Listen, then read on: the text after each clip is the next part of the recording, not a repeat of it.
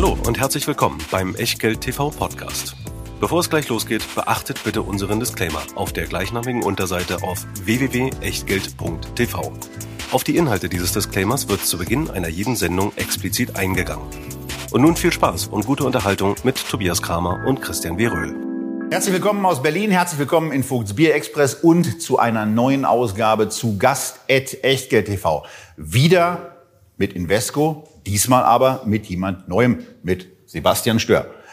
Herzlich willkommen, sagen wir natürlich zum einen an ihn, aber wir haben ein spannendes Thema für euch vorbereitet und reden heute, als hätten wir es geahnt, über Asien und zwar mit einem speziellen Schwerpunkt über die zwei interessantesten aus unserer Sicht Länder im Moment. Einmal China, wegen der aktuellen politischen Diskussionen sicherlich im Moment besonders spannend und zum anderen über das Thema Japan, wo wir in dem Jahr schon einige Sendungen auch mit Jonathan Neuscheller gemacht haben. Aber da wollen wir uns natürlich Fondslösungen angucken. Und das tun wir wie immer zu zweit, mit Christian, mit Sebastian Stör. Aber eine Sache, Christian, auf die können wir natürlich nicht verzichten. Naja, also gerade wenn es um China geht, ist natürlich der Hinweis auf die Risiken und Nebenwirkungen besonders wichtig. Deswegen auch heute wieder alles, was wir hier besprechen, ist keine Anlageberatung, keine Rechtsberatung, keine Steuerberatung, keine Aufforderung zum Kauf oder Verkauf von Wertpapieren. Wir tauschen uns aus gemeinsam mit Sebastian Stör und alles, was ihr aus diesen Informationen macht oder eben nicht, das ist ganz allein euer Ding und damit auch euer Risiko. Weder wir noch Sebastian noch Invesco können dafür irgendeine Art von Haftung übernehmen, genauso wenig wie eine Gewähr für Richtigkeit, Vollständigkeit und Aktualität der Unterlagen, die ihr natürlich auch zu dieser Sendung wieder in Form von mehreren Echtgeld-TV-Fondporträts in der Echtgeld-TV-Lounge findet. So, jetzt aber mitten rein die übliche Anfangsfrage, Sebastian, auch an dich, gerade weil du zum ersten Mal hier bist. Wer ist Invesco? Wer bist du? Und was machst du bei Invesco? Ja, hallo auch von meiner Seite. Freut mich, heute bei euch sein zu dürfen. Mein Name ist Sebastian Stör. Ich arbeite bei Invesco als ETF-Produktspezialist.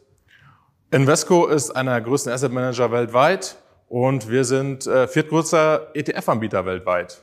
Und ich kümmere mich hier im deutschen Markt um deutsche Kunden und vertreibe hier unsere ETFs. Tja, unser Hauptthema mit dir heute ist China und das aus gutem Grund, denn während wir hier zusammenstehen, ist vor wenigen Tagen der 20. Parteitag der Kommunistischen Partei Chinas zu Ende gegangen. Präsident Xi hat sich neben einer dritten Amtszeit eine Machtfülle gesichert, wie sie zuletzt wohl nur Mao hatte.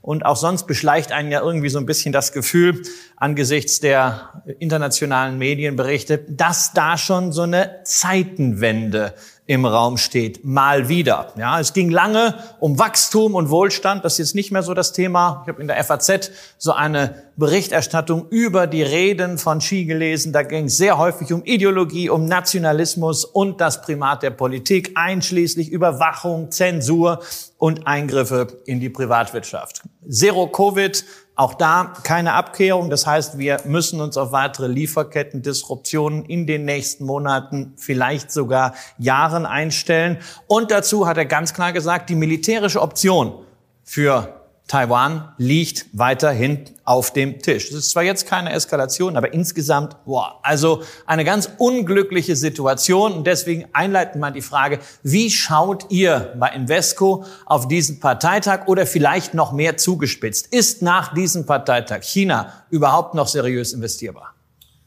Also ich glaube, China ist einfach ein Land, das viel zu groß ist, um es nicht zu investieren, um es zu ignorieren.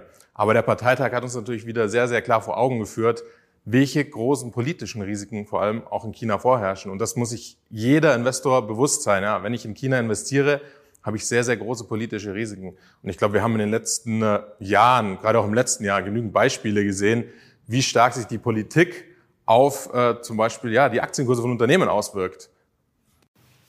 Wir haben es gesehen bei einer Alibaba, da ging es irgendwann mal los, als Jack Ma meinte, einen kritischen Kommentar machen zu können vor dem Börsengang von Ant Financial. Das war eigentlich so die Initialzündung für das, was gelaufen ist. Dann gab es keinen Börsengang. Wir haben es dann am eigenen Leib erfahren bei einem Investment, was wir ähm, selber auch gemacht hatten, wo eine Bildungsplattform äh, auf einmal anders angesehen New wurde. Oriental Education, ihr erinnert euch? So, und von daher ist das natürlich ein Thema, ähm, dem wir uns äh, ja mit großem Interesse annähern, wo wir auch bei, bei unserem Depot im Scalable Broker jetzt so eine extra China-Sektion mal angelegt haben, die wir dann in einer der nächsten Sendungen mal besprechen. Aber für alle, die wie ich China trotz all dem, trotz der ganzen Risiken, die Christian angesprochen hat, nicht für uninvestierbar halten. Da äh, wollen wir mal anfangen mit einer, mit einer ganz großen Lösung. Und da habt ihr etwas, was sich MSCI China All Shares Stock Connect ETF, langer Name, hat gerade noch so aufs Porträt gepasst äh, Anfang. Und da fangen wir mal wirklich low an. Ich sehe im Porträt 722 Aktien sind enthalten, aber was heißt an der Stelle All Shares? Genau, das ist so die, die breiteste China-Lösung. Wenn man wirklich breit in den chinesischen Markt investieren möchte, dann ist, denke ich, der All Shares Index der beste. Was heißt denn jetzt hier All Shares? In, in diesem langen Namen stecken eigentlich zwei wichtige Teile. Einmal All Shares und einmal Stock Connect. Und auf beide möchte ich jetzt so ein bisschen eingehen. So, was heißt All Shares? In äh, China gibt es unterschiedliche Aktienklassen. Das sind die A-Shares, die B-Shares, die H-Shares, die Red Chips, die P-Chips und dann noch die ausländisch gelisteten. Dann für unsere Zuschauerinnen und Zuschauer doch einmal ganz kurz durch dieses A, B in C. Bei mir wäre das Risiko schon mal extrem hoch, dass ich da mindestens eine Klasse von vergesse, wenn ich sie aufzähle. ja, also es ist doch sehr umfangreich. Ähm, so, was sind die, was sind die A-Shares, die A-Aktien? Chinesische A-Aktien sind Unternehmen, die ihren Firmensitz in China haben, Mainland China, und äh, auch dort ein Listing an einer chinesischen Börse, also in Shanghai oder in Shenzhen haben. Und das in äh, Renminbi. Dann gibt's die B-Shares. Das sind auch in China gelistete Firmen, die ihren Firmensitz in China haben. Allerdings sind die in ausländischen Währungen gelistet. Sprich in Hongkong-Dollar oder in US-Dollar, je nachdem, ob sie in Shanghai oder in Shenzhen gelistet sind. Das sind die sogenannten Onshore-Aktien. Und dann gibt es auch diesen Block der Offshore-Aktien, also der Aktien von chinesischen Unternehmen, die außerhalb Chinas gelistet sind. So der Klassiker sind die H-Shares, also die in Hongkong gelisteten. Und äh, diese Anlageklasse war eigentlich traditionell der einfachste Weg ähm, für internationale Investoren in China zu investieren, bis dann ja, bis es zu, zu Reformen kam und der Markt ein bisschen geöffnet wurde. Aber da möchte ich gleich noch drauf eingehen. Dann ähm, gibt es noch die Red Chips. Das sind ähm, Unternehmen, die auch in Hongkong gelistet sind, aber die von ähm, ja, die vom chinesischen Staat kontrolliert werden. Die P-Chips, das sind äh, Offshore-Firmen, die irgendwo zum Beispiel in Cayman angesiedelt sind, ihr Hauptgeschäft in China haben und äh, auch äh, chinesischen Individuen gehören.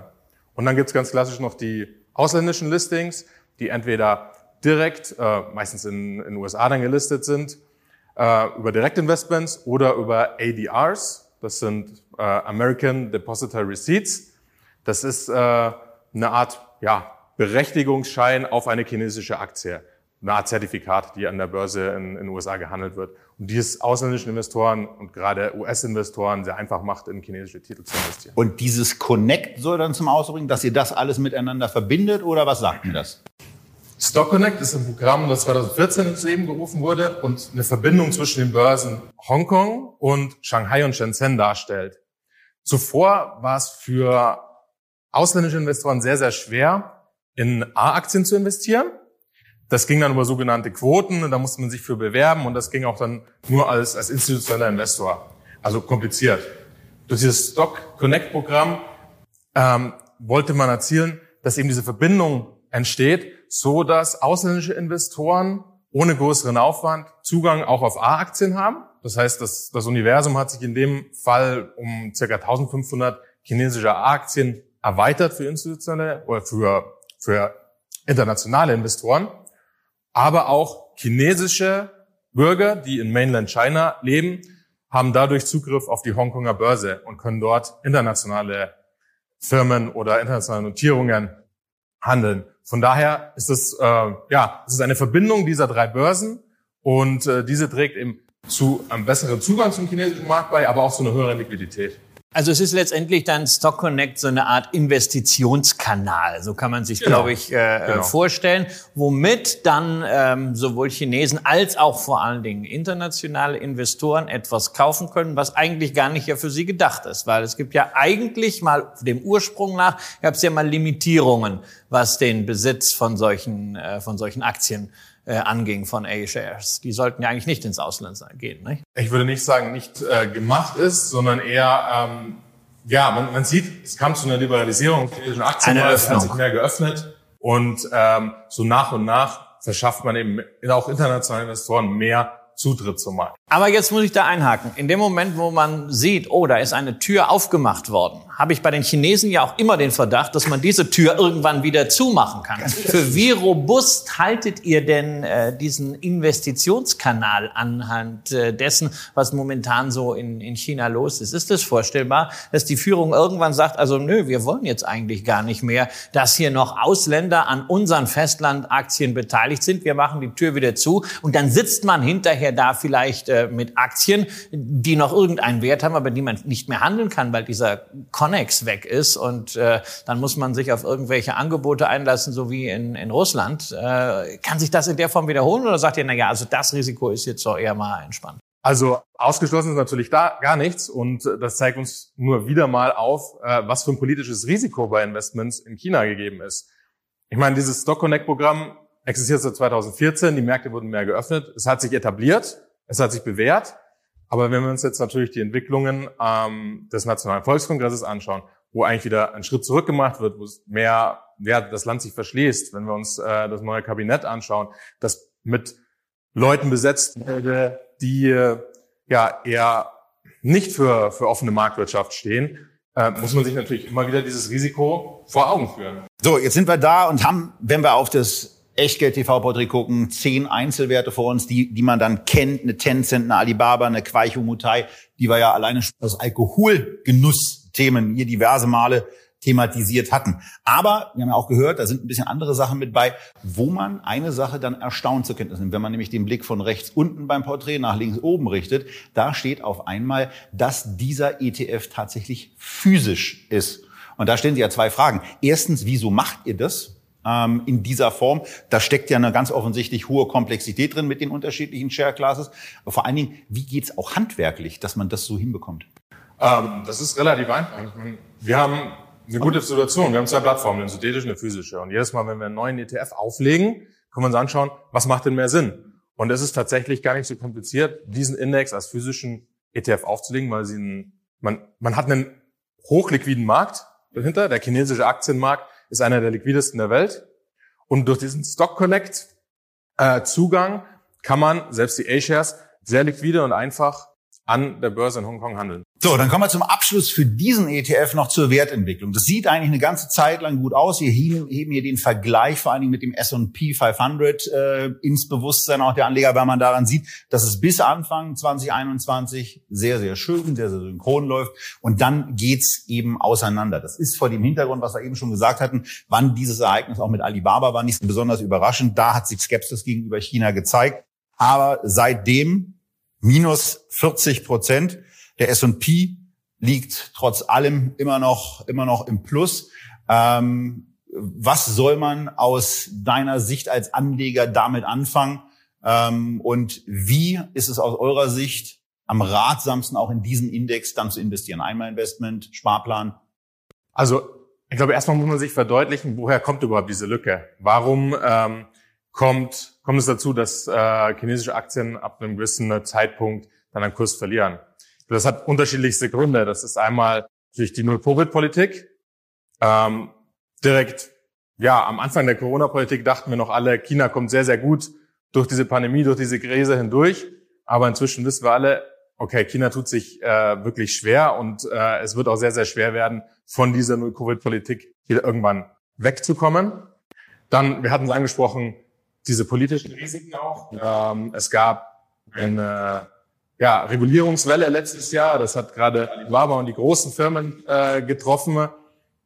Ähm, dort kam es zu Kursverlusten. Allerdings, wenn man sich jetzt Regulierung anschaut, ist das vielleicht im ersten, äh, auf den ersten Blick erstmal was Negatives ja, für die Anleger, aber einfach diese vielleicht diese Dynamik, diese Aufbruchsstimmung, äh, die ja dort am chinesischen Aktienmarkt vorherrscht, erstmal äh, gedämpft wird. Allerdings kann Regulierung langfristig auch was Positives sein. Es geht viel um Transparenz, um Veröffentlichung und äh, ja, um, um Anlegern dann auch vielleicht in einer gewissen Weise mehr, mehr Einblick in diese ja, Firmen zu, zu gewähren.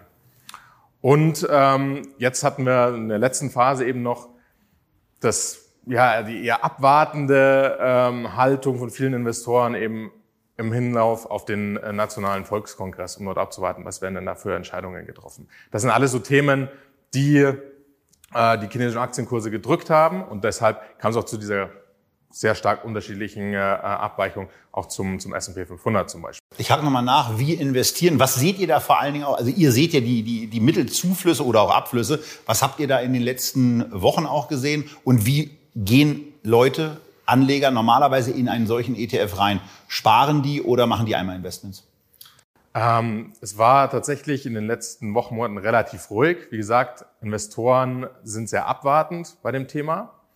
Allerdings, ähm, klar, wenn man sich dem Risiko bewusst ist und jetzt auch die attraktiveren Bewertungen sich wieder anschaut, macht es durchaus Sinn, ja, diesen Markt nicht komplett zu vernachlässigen. Auch vor dem Hintergrund, ich glaube, das muss man sich vor Augen führen, ähm, die Rolle von China in der Welt. Die machen fast 20 Prozent des Welt-GDPs aus, also des Weltbruttoinlandsprodukts. Ähm, die Gewichtung in den Aktienindizes ist relativ gering. Dort gibt es noch bei den MSCI-Indizes relativ strenge, ähm, strenge Kriterien oder Beschränkungen, dass gerade diese A-Aktien nicht hereingekauft werden dürfen. Und ich glaube, wenn man sich die Zahlen mal so ein bisschen anschaut, zum Beispiel beim äh, MSCI All Country World, wenn man mal die breite Weltwirtschaft sich anschaut, hat China ein Gewicht von um die drei Prozent im Moment. Ein faires Gewicht, wenn man sich wirklich nach Marktkapitalisierung ohne irgendwelchen Beschränkungen sich anschauen würde, würde bei acht Prozent liegen. Und wenn man sich das Ganze jetzt Bruttoinlandsprodukt gewichtet anschaut, den Index, dann müsste das eher Richtung 20 Prozent liegen. Also das heißt, dort ist auf jeden Fall ein sehr, sehr großes Aufholpotenzial da von chinesischen Aktien. Auch wenn man sich anschaut, die großen Indexanbieter ja, ähm, ändern die Restriktionen nach und nach, um so mehr der A-Aktien mit in die großen Indizes mit aufzunehmen. Das heißt, allein dadurch entsteht eine Nachfrage nach diesen A-Aktien. Und von daher glaube ich, ähm, China ist zu groß, um es als Investment zu ignorieren. Und ähm, wenn man sich der Risiken bewusst ist, muss man es eigentlich in seinem Portfolio haben. Und ich glaube, wenn man das Ganze, um auf deine Frage zurückzukommen, als Sparplan aufsetzt und dort regelmäßig ähm, ja, Beträge rein investiert und damit auch langfristig dann an dem Wachstum, das dann hoffentlich auch vorliegt, partizipiert, glaube ich, kann man gar nicht so viel falsch machen. Ja, also es ist auch vor allem sehr schwierig, nicht in China investiert zu sein, weil natürlich sehr, sehr viele Unternehmen auch in den etablierten Ländern an der Entwicklung Chinas hängen. Die, die einen Unternehmen produzieren in China, die anderen machen dort einen Großteil ihrer Umsätze und Gewinne, viele Unternehmen beides. Und äh, insofern ist es natürlich am Ende auch eine Frage der gesamten Portfolioallokation, ob man jetzt in ein solches China-Produkt hineingeht oder ob man sagt, na, ich habe schon genügend implizites China-Exposure drin. Du hast angesprochen den MSCI Emerging Markets und das will ich nochmal unterstreichen, was du gesagt hast. Viele denken ja, das ist so eine Gesamtlösung Lösung sei. Aber in der Tat, von den A-Aktien sind nur 20 Prozent der Kapitalisierung dort vertreten. Und das heißt zum Beispiel, dass das größte chinesische Unternehmen, nämlich der eben schon mal von Tobias erwähnte Reisschnapshersteller Quaicho Mutai, der im Index hier äh, All Shares ein Gewicht von über drei Prozent hat, im MSCI Emerging Markets mit weniger als einem Prozent präsent ist. Also insofern muss man sich die Frage stellen, wie viel China will ich, wie viel China ist schon drin, implizit auch über das gesamte Portfolio. Und wenn ich dann sagen möchte, ich möchte China möglichst breit haben, dann ist dieser China All Shares Index natürlich erste Wahl. Und dann ist er natürlich auch eine Möglichkeit, China abzubilden im Rahmen des Chili-Konzepts, das wir euch vor zwei Wochen als Alternative zu Emerging Markets Investments gezeigt haben. China, Indien, Lateinamerika und Indonesien und wäre dann zum Beispiel der MSCI China All Shares Stock Connect ETF. Allerdings, Sebastian, das ist ja nicht alles. Ihr habt ja noch ein paar Produkte mehr. So gibt es zum Beispiel bei euch auch noch einen ETF auf den S&P China A300. Und der Name sagt es schon, da sind jetzt tatsächlich nur die A-Aktien drin. Ähm, jetzt haben wir gerade gesagt, also es macht doch eigentlich total Sinn, wenn man in China investieren will, möglichst breit alle Aktienklassen, All Shares China Connect. Wo ist denn jetzt eurer Meinung nach der spezifische Anlagehintergrund zu sagen, nee, ich will jetzt doch nur die A-Aktien? Also das kommt ganz darauf an, was man mit seinem Investment erreichen möchte. Wenn ich jetzt den breiten chinesischen Markt gehen möchte, hatten wir gerade gesagt, den All Shares. Warum soll ich jetzt nur in diesen A-Aktienmarkt gehen, gerade in diese 300 größten A-Aktien? Es gibt verschiedene Gründe. Wir hatten es auch gerade schon gesagt. Diese A-Aktien sind immer noch unterrepräsentiert in vielen wichtigen Indizes. Das heißt, in dem Moment, in dem sie in diese Indizes aufgenommen werden, passiert ganz automatisch eine große Nachfrage, weil zum Beispiel die ETF-Anbieter diese mitten ihre ETFs, die diese Indizes abbilden, wie zum Beispiel in MSCI Emerging Markets, mit reinkaufen müssen. Das heißt, das führt zur Nachfrage und kann zu Kurssteigerungen führen. Und ähm, ja, wenn ich sage, ich möchte wirklich auf Unternehmen gehen, die im chinesischen Markt ansässig sind, die größeren, ja, auch mit internationalem Geschäft, dann ist, glaube ich, der MS, äh, dann ist der, der äh, A-Shares ETF der beste. Dort gibt es noch eine Besonderheit, deswegen äh, bilden wir den auch synthetisch ab. Und zwar gibt es dort immer noch relativ große Ineffizienzen im Markt. Das heißt, es gibt zum Beispiel für ausländische Investoren keinen Wertpapierleihemarkt, es gibt keinen liquiden Futures-Markt auf diese A-Aktienindizes. Allerdings sind diese A-Aktienindizes gerade auch für professionelle Investoren wie, wie zum Beispiel Hedgefonds interessant, weil sie hochliquide sind und sehr, sehr viele Privatinvestoren, chinesische Investoren dort in diesem Markt aktiv sind. Das heißt, es entstehen Ineffizienzen, die diese Hedgefonds ausnutzen möchten. Und damit fahren sie sogenannte marktneutrale Strategien. Das heißt, sie versuchen das Marktrisiko zu eliminieren und wirklich nur auf gewisse Einzeltitel dort zu setzen und von der Marktbewegung zu profitieren. Dazu brauchen sie aber Short-Positionen für den chinesischen A-Aktienmarkt. Da es aber keine Wertpapierleihe und keine Futures gibt, besteht eine sehr, sehr große Nachfrage nach diesen Short-Positionen und äh, relativ wenig Angebot. Und das kann genau der ETF-Anbieter, der Swap-Provider in diesem Fall, liefern. Er braucht, um sich selber abzusichern, ja, er liefert ja an den ETF die Performance des Index, möchte aber natürlich jetzt nicht selber auf dem, auf dem Risiko sitzen bleiben, den Index, äh, dem Index short zu sein. Und das leitet dann an die Counterpart, in diesem Fall an einen Hedgefonds weiter. Somit durch Angebot und Nachfrage findet sich eine Position und die Hedgefonds sind dazu bereit, einen gewissen Aufschlag für dieses Exposure zu zahlen, dafür, dass sie Short-Positionen auf den chinesischen Markt bekommen. Und dieser Aufschlag wird an den Fonds, an den ETF wieder weitergegeben. Ja, jetzt haben wir schon geklärt, dass es offensichtlich ein Swap-ETF ist, ähm, was das Ganze äh, ja dann für euch eben an der Stelle auch einfacher macht. Hast du schon gesagt, die Managementgebühr ist gerade mal bei 0,35 Prozent. Äh, das ist spannend, aber spannend ist vor allen Dingen auch auf der Website dann zu sehen, dass ein kleines Stück weiter unten was von der Swap-Gebühr steht. Und das geht wahrscheinlich in die Richtung, die du gerade gesagt hast. Genau. Wenn etwas gesucht ist, dann kostet es möglicherweise gar kein Geld. Die Swap-Gebühr hier ist nämlich nicht, äh, kostet nämlich nicht Geld, sondern bringt offensichtlich Geld, weil sie mit minus 2,4 Prozent angegeben wird. Ist es genau, genau der das Hintergrund? Das ist genau diese Thematik, die ich gerade angesprochen habe. Es ist eine größere Nachfrage danach da. Von daher zahlen die Investmentbanken dafür, um dieses Swap-Business zu gewinnen, um dieses Geschäft mit uns zu gewinnen. Und das lag in den letzten drei Jahren, äh, Entschuldigung, in den letzten vier Jahren bei über drei Prozent, die man zusätzlich zur Index-Performance noch bekommen hat. Und äh, du hast angesprochen, wir weisen das bei uns auf der Webseite aus, ganz transparent. Man kann sehen, das wird alle zwei Wochen angepasst, was man im Moment an Outperformance in diesem Fall bekommt. Ja, und von der Performance her muss man zumindest sagen, nachdem das längere Zeit äh, Hand in Hand gelaufen ist mit den Offshore-Aktien, haben sich die Onshore-Aktien in den letzten zwei Jahren deutlich besser entwickelt. Ähm, immerhin, die sind noch auf dem Niveau etwa von Mitte 2020, während die Offshore-Aktien, also natürlich darunter auch Alibaba, Tencent, viele Technologieaktien, auf den Stand von 2016 zurückgefallen sind, wenn man mal den entsprechenden ETF zugrunde legt. Ähm, hat das auch damit zu tun, dass man sagen kann, also die regulatorische Struktur dieser A-Aktien ist, wenn man mal den Investitionskanal, den wir schon diskutiert haben, außer Acht lässt, ein bisschen sattelfester. Ähm, sprich, wenn äh, China irgendwelche Maßnahmen ergreifen will, dann doch erstmal bei den Unternehmen, die im Ausland an den Kapitalmärkten sind und äh, somit dafür sorgen, dass ausländische Investoren die Zeche zahlen müssen. Ähm, ich glaube, es ist eher so der Fall, dass ähm, die Unternehmen, die du gerade angesprochen hast, die im Ausland investiert sind, die großen Tech-Unternehmen sind. Und gerade die sehr, sehr stark von dieser Regulatorikwelle betroffen waren und da natürlich ähm, dann Aktienkurseinbußen äh, äh, erfahren haben.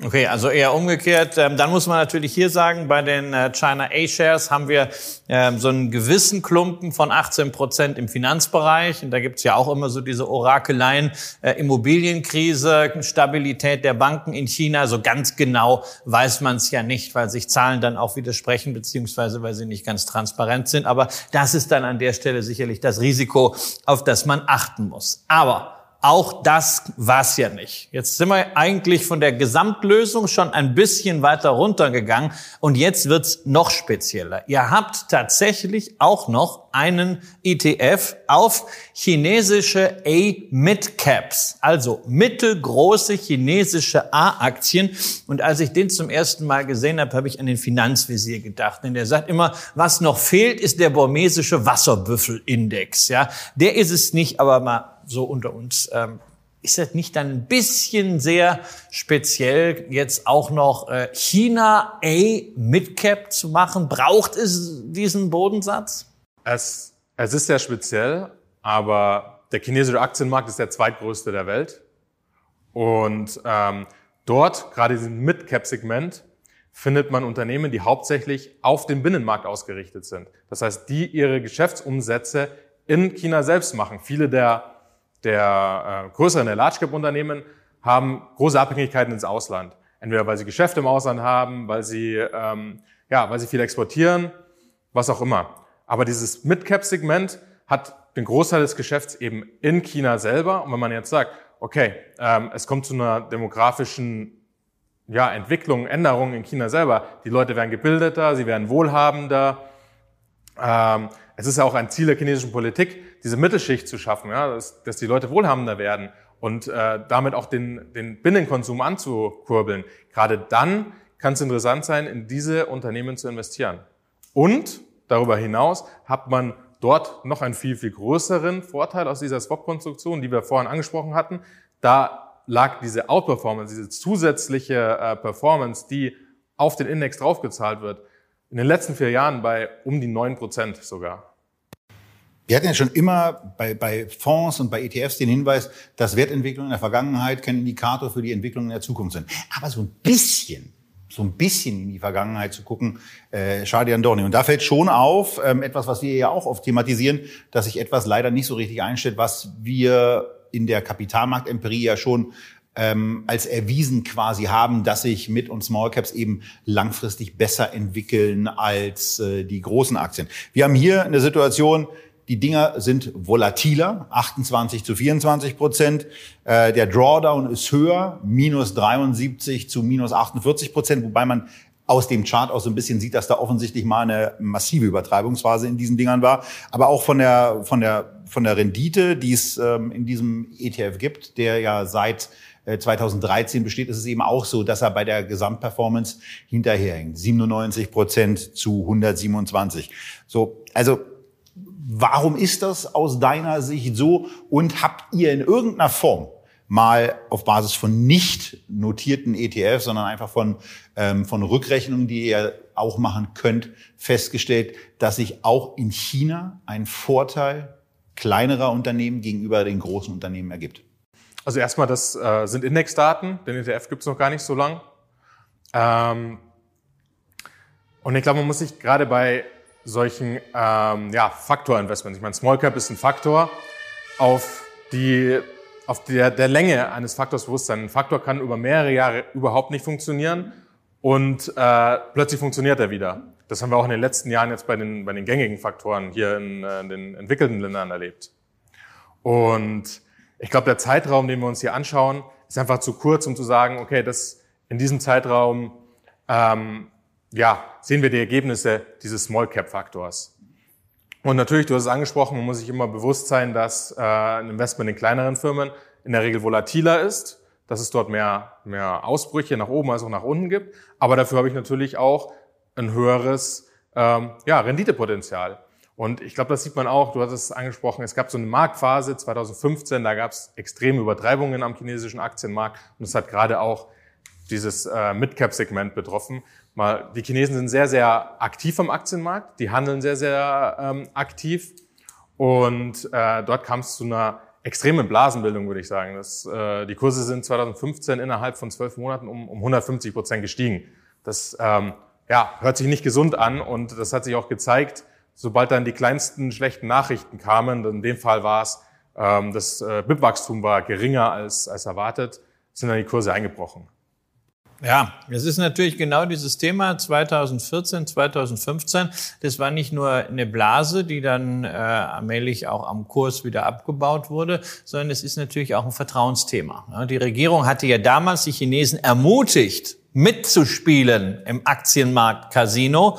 Ähm, viele Leute haben sehr, sehr viel Geld verloren damals und haben dann auch das Vertrauen in die Börse verloren. Kleinanleger. Sie haben sich dann dem zugewandt, was äh, dann scheinbar doch solider ist, Immobilien. Da scheinen viele jetzt ähnliche Erfahrungen zu machen mit nicht fertiggestellten oder sogar nicht existierenden Wohnungen. Das heißt, die fallen jetzt wieder auf die Nase erleben wieder eine Bauchlandung. Ähm, gab es irgendwelche Anzeichen dafür, dass jetzt Aktienkäufe, von denen ja dann auch die Midcaps profitieren würden, quasi wieder patriotische Pflicht der Chinesen werden sollen? Ähm, ich glaube, man hat es äh, vorhin gesehen, die A-Aktien, und das ist das Segment, wo die äh, Privatleute in China am meisten investiert sind, am meisten handeln, hat sich im Vergleich auch zu den, äh, zu den All-Shares, zu den Aktien, die im Ausland gelistet sind, deutlich besser gehalten. Ja? Und ich glaube, dass man dort auch so die Unterstützung aus dem Markt selber, aus dem chinesischen Markt sieht. Ja, also jedenfalls auch da ist noch was zu tun. Wenn die Chinesen wirklich wieder eine Aktienkultur etablieren wollen, dann müssen sie auch im eigenen Land eine ganze Menge machen. Und es bleibt nach wie vor die Frage, wie viel können die Chinesen denn äh, investieren? Weil wir ja nach wie vor nicht wissen, wie schlimm ist diese Immobilienblase und was lässt der Staat davon eigentlich auch auf die Bürger los und was wird einfach stickum irgendwie einkassiert. Man kann ja Ping an dann als Versicherer wieder mit irgendwelchen Gesellschaften fusionieren. Die machen das ja dann ganz freiwillig, spenden oder so, kennen wir alles. Ähm, bevor wir das Thema China abschließen und mal wieder in die freie Welt gehen, ähm, müssen wir noch über ein Thema reden, nämlich China und Technologie. Äh, da hatten wir schon vor acht Wochen mit Florian Förster ausführlich drüber gesprochen.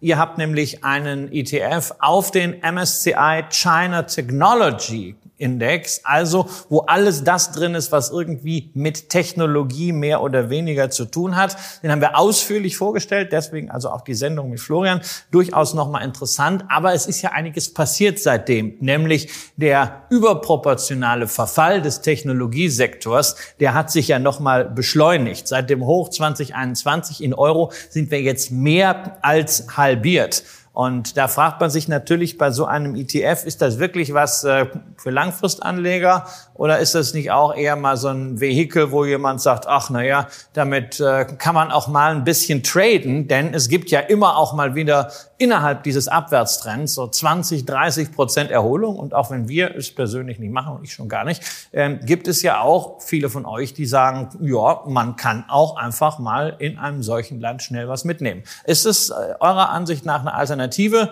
ähm, dazu, statt jetzt in einer Alibaba rumzudaddeln? Also ich glaube, es ist immer eine Alternative, in einen breiteren Wertpapierkorb zu investieren und ein gewisses Thema zu investieren, wie hier in Technologie, als wie in Einzelaktien zu gehen, weil ich habe ja eine positive oder negative Sicht, je nachdem, auf diesen ganzen Sektor und möchte vielleicht nicht unbedingt nur dem einzelnen äh, Firmenrisiko ausgesetzt sein. Aber ähm, ich bin so wie du, auch eher der Langfristanleger. Und ich glaube, das ist ein Thema, chinesische Technologie, das uns ja langfristig äh, begleiten wird. China hat äh, sehr, sehr große und auch innovative Firmen, die, äh, die äh, Research-Ausgaben dieser Firmen, die steigen auch über die letzten Jahre extrem viel, viel schneller als wie in den entwickelten Ländern. Und ähm, China ist auch heutzutage schon führend in gewisser, äh, in gewissen Techniken, in gewissen Innovationen. Und das, glaube ich, kann man nicht ausblenden. Da hoffen wir mal äh, aus der Sicht derer, die darauf äh, setzen, dass dann der äh, Technologie-Exportbann der USA das nicht so stark trifft. Weil das kann natürlich schon ein Thema sein, ähm, wenn da jetzt gerade im Halbleiterbereich die nächste Generation äh, nicht in China weiter so aufgebaut werden kann, weil die notwendigen Komponenten und Maschinen nicht geliefert werden dürfen, ist ja die Frage, inwieweit äh, diese riesige Aufholbewegung, dieser Plan auch irgendwann technologisch, nicht nur im Nachahmen, sondern ganz vorne bei der Innovationsspitze zu sein, äh, dann überhaupt aufgehen kann. Aber ich denke, gerade das führt auch dazu, dass viel der Entwicklung zurück ins Land geholt wird, in China selber, und viel Geld rein investiert wird, um selber so weit zu kommen und äh, um dort mit anderen Ländern mithalten zu können. Eins haben wir natürlich noch bei den Technologieaktien äh, in China, gerade wenn wir über Namen wie Alibaba reden, ich investiere ja eigentlich gar nicht in chinesische Unternehmen, sondern wenn ich irgendwie Offshore-Firmen habe, steckt dahinter ja immer so eine Spiegelstruktur, häufig irgendwo in der Karibik angesiedelt und äh, damit äh, partizipiere ich dann auf Basis von Verträgen an den Einnahmen der chinesischen Gesellschaft. Die soll das sozusagen wirklich eins zu eins widerspiegeln. Ja, das ist so eine äh, Krücke, die wird momentan einfach akzeptiert, schon seit vielen Jahren, aber aber es gibt immer mal wieder die Frage, akzeptieren die Amerikaner das noch oder würden die Chinesen da irgendwann einfach das mal durchtrennen? Wie schätzt ihr dieses regulatorische Risiko ein? Äh, muss man sagen, okay, man muss es nehmen oder äh, ist das auch irgendwo ab einem gewissen Punkt ein Grund zu sagen, äh, nee, dann doch lieber nicht? Also das ist einfach für viele Anleger der einfachste Weg, in chinesische Aktien zu investieren. Wir hatten es vorhin beim ganzen chinesischen Aktien-ABC mal angesprochen. Das ist genau diese ADR-Struktur. Heißt, äh, ich habe quasi ein Zertifikat auf eine chinesische Aktie. Ähm, diese chinesische Aktie wird von einer US-Bank oder einer Niederlassung dieser Bank gehalten und ich partizipiere damit dran. Ähm, wir haben dieses Jahr gesehen, einige ADRs ähm, oder einige Firmen haben sich von dieser Struktur verabschiedet. Die gehen wir von alleine zurück nach China, weil sie einfach sagen, ähm, wir möchten äh, nicht den Offenlegungspflichten, äh, die in den USA bestehen, nachkommen, weil die chinesische Regierung dort auch Druck gemacht hat, gesagt hat, wenn ihr ähm, hier gelistet sein wollt bei uns, dann müsst ihr äh, gewisse Sachen offenlegen, dann müssten wir in eure Bücher schauen können. Und das möchten die Chinesen nicht. Da gab es ein ziemliches Hin und Her und im Sommer kam es mal zu einer vorübergehenden Einigung. Ähm, wie sich das weiterentwickelt, wird sich zeigen, weil ja, es, es kommt gerade mal in der chinesischen Politik oftmals zu sehr schlagartigen Änderungen. So, und jetzt ändern wir auch was, denn jetzt reicht's mit China mal an der Stelle, mit denen wir uns die ersten 40 Minuten in dem Gespräch jetzt beschäftigt haben. Es gibt ja auch noch andere Alternativen in Asien. Ein funktionierendes Land, drittgrößte Volkswirtschaft der Welt, können mit Schulden offensichtlich extrem gut umgehen und sogar die Bahn, man soll es ja nicht glauben, sogar die Bahn ist dort etwas, was permanent funktioniert. Nebenbei gesagt, an die Deutsche Bahn gerichtet, übrigens mit erstklassigem Internetempfang auf allen Strecken, die ich vor sieben Jahren gefahren bin. Kleiner Hinweis. So, also wir gucken, wir gucken nach Japan. Äh, wir tun das auch gleich mit ETFs. Aber erstmal so, so vom Land her. Wie schaut ihr als Invesco auf dieses Land, auf diese, wie gesagt, dritte, drittgrößte Volkswirtschaft dieser Welt? Eben, das ist die drittgrößte Volkswirtschaft der Welt. Man kann es nicht ignorieren, es gehört ins Portfolio. Ähm, man hat hier äh, ja, eindeutige Standards, nicht so wie in China oder in anderen Emerging Markets. Und es gibt einige etablierte Indizes, die ein Investment relativ einfach äh, ja, ermöglichen. Allerdings habe ich immer so das Gefühl in den letzten Jahren, dass Japan sehr unter dem Radar fliegt, dass sehr, sehr wenig über Japan berichtet und geredet wird. Ja, und ihr habt jetzt einen Index mitgebracht, was, wo ich mich sehr darüber gefreut habe, ähm, weil diesen haben habe ich an anderer Stelle äh, schon vor ein paar Jahren mal entdeckt und fand das fand das Entwicklungskonzept eigentlich sehr spannend, weil es eben nicht der bekannte Nikkei 225 ist, über den wir ja auch schon diverse Male gesprochen haben und diese äh, Gewichtungsmerkwürdigkeiten äh, thematisiert haben, sondern hier geht es um den Nikkei 400, der auch mit japanischen Pensionskassen entwickelt wurde, ein bisschen moderner ausgerichtet ist, der vor allen Dingen auch ähm, an der, ein also der auch eine Gewichte, gewisse Small Cap Gewichtung äh, damit bei habt. Ähm, was sind aus deiner Perspektive hier vor allen Dingen noch die hervorstechendsten Positiveigenschaften dieses, dieses Index? Ja, also es ist genau der Punkt. möchte ich in so einen komischen Index, sage ich mal, wie den ähm, Nikkei 225 investiert Der sein. ja besser gelaufen ist. Das der besser gelaufen ist, ja. Aber oftmals heißt eine bessere Indexkonstruktion nicht unbedingt, dass ich auf gewisse Sicht eine bessere Performance habe. Ähm, man schaut sich ja, wenn man jetzt äh, einen ETF auflegt, wenn man einen neuen Index generiert, ähm, ja, gewisse Gesichtspunkte an. Und ich glaube, das macht den Nikkei 400 so interessant. Dort ist man rangegangen und wollte einen für Investoren attraktiveren Index entwerfen. Und ähm, dieser Index soll natürlich auch ein wirklicheres Bild der Volkswirtschaft geben. Das heißt, der Nikkei 225 gibt bei den Branchen so ein bisschen verzerrtes Bild, weil ähm, wenn ihr jetzt an die japanische Wirtschaft denkt, an was, an was für Branchen denkt ihr? Man denkt doch an Hightech, an IT, an Kommunikation. Das sind auch viele solche Branchen. Und an Autos. Und Autos, ja. Aber es sind viele solche Branchen, ähm, die man mit Japan in Verbindung bringt. Und das spiegelt sich im Nikkei 225 gar nicht so sehr wieder. Da sind also sehr, ich, sehr denke immer, ich denke immer an Fast Retailing und an Uniqlo. Ja, das ist nämlich ja in der Tat das Schwergewicht in dem Nikkei 225, der ja berechnet wird wie, wir hatten das in unserer Sendung äh, vor sechs Monaten, wie der Dow Jones, indem ich die Preise addiere. Also eine Preisgewichtung. Das ist äh, Indexing äh, aus dem 19. Jahrhundert und das führt eben dazu, dass die Unternehmen, die den größten optischen Preis haben, ja, weil sie nun mal so gestückelt sind, das höchste Gewicht haben. Und deswegen und ist tatsächlich, genau, und deswegen ist tatsächlich die Uniqlo-Mutter Fast Retailing das äh, Schwergewicht. Und das sind natürlich Verzerrungen. Solche Verzerrungen sind ab und zu mal ganz ganz nett, ja, wenn das Unternehmen, was auf diese Art und Weise das Schwergewicht ist, sich positiv entwickelt, was bei Fast Retailing lange Zeit der Fall war. Deswegen auch diese Outperforms. Aber schön, dass ihr sagt, naja, das ist halt nicht nachhaltig, äh, sondern wir wollen gut konstruierten äh, Index haben. Also deswegen, also das erste ist mal, dass wir wirklich hier eine Repräsentativität der Branchen haben. Genau, das ist schon mal ganz wichtig, weil ich möchte ja als Ganzes in dieses Land investieren. Und ähm, ja, wie wird da jetzt vorgegangen bei dem Nikkei 400? Ähm, es werden bei der Indexkonstruktion erstmal die, die 1000 größten Werte, die in Japan gelistet sind, ähm, ins Universum aufgenommen. Und diese werden sich angeschaut nach äh, Eigenkapitalrendite in den letzten drei Jahren, nach operativen äh, Gewinnen in den letzten drei Jahren und natürlich auch zu einem gewissen Teil der Marktkapitalisierung. Und dann müssen diese Firmen natürlich auch gewisse Geschäftsführungsstandards und äh, Publizierungsstandards erfüllen.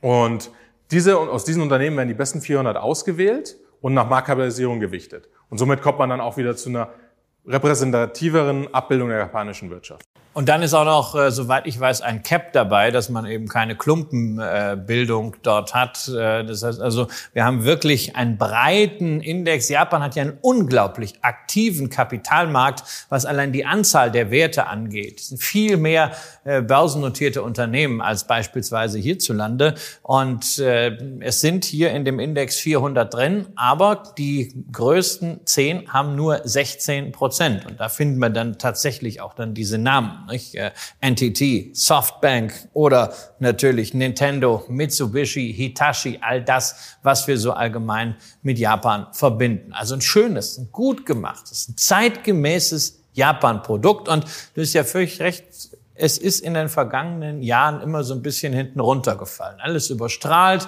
von den USA, dann natürlich der Konflikt mit China.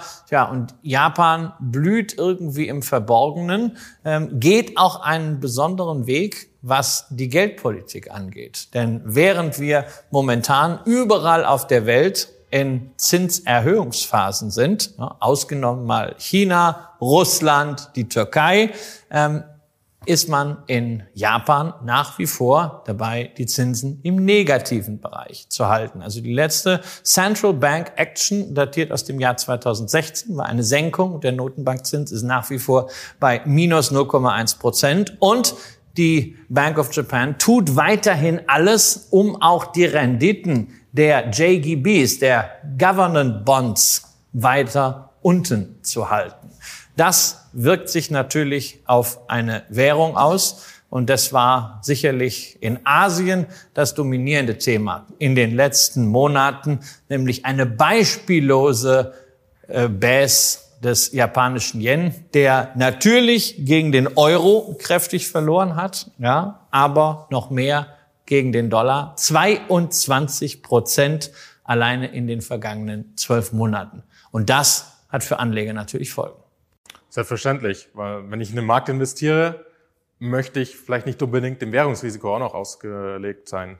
Und ähm, klar, wenn die Aktienkurse gewinnen, aber im gleichen äh, Zeitraum die, die Währung an Wert verliert, kann sogar passieren, dass ich am Ende mit äh, einem äh, negativen Ergebnis dastehe, obwohl meine Aktienkurse eben gewonnen haben. Und von daher bieten wir auch eine währungsgesicherte Anteilsklasse für diesen ETF an.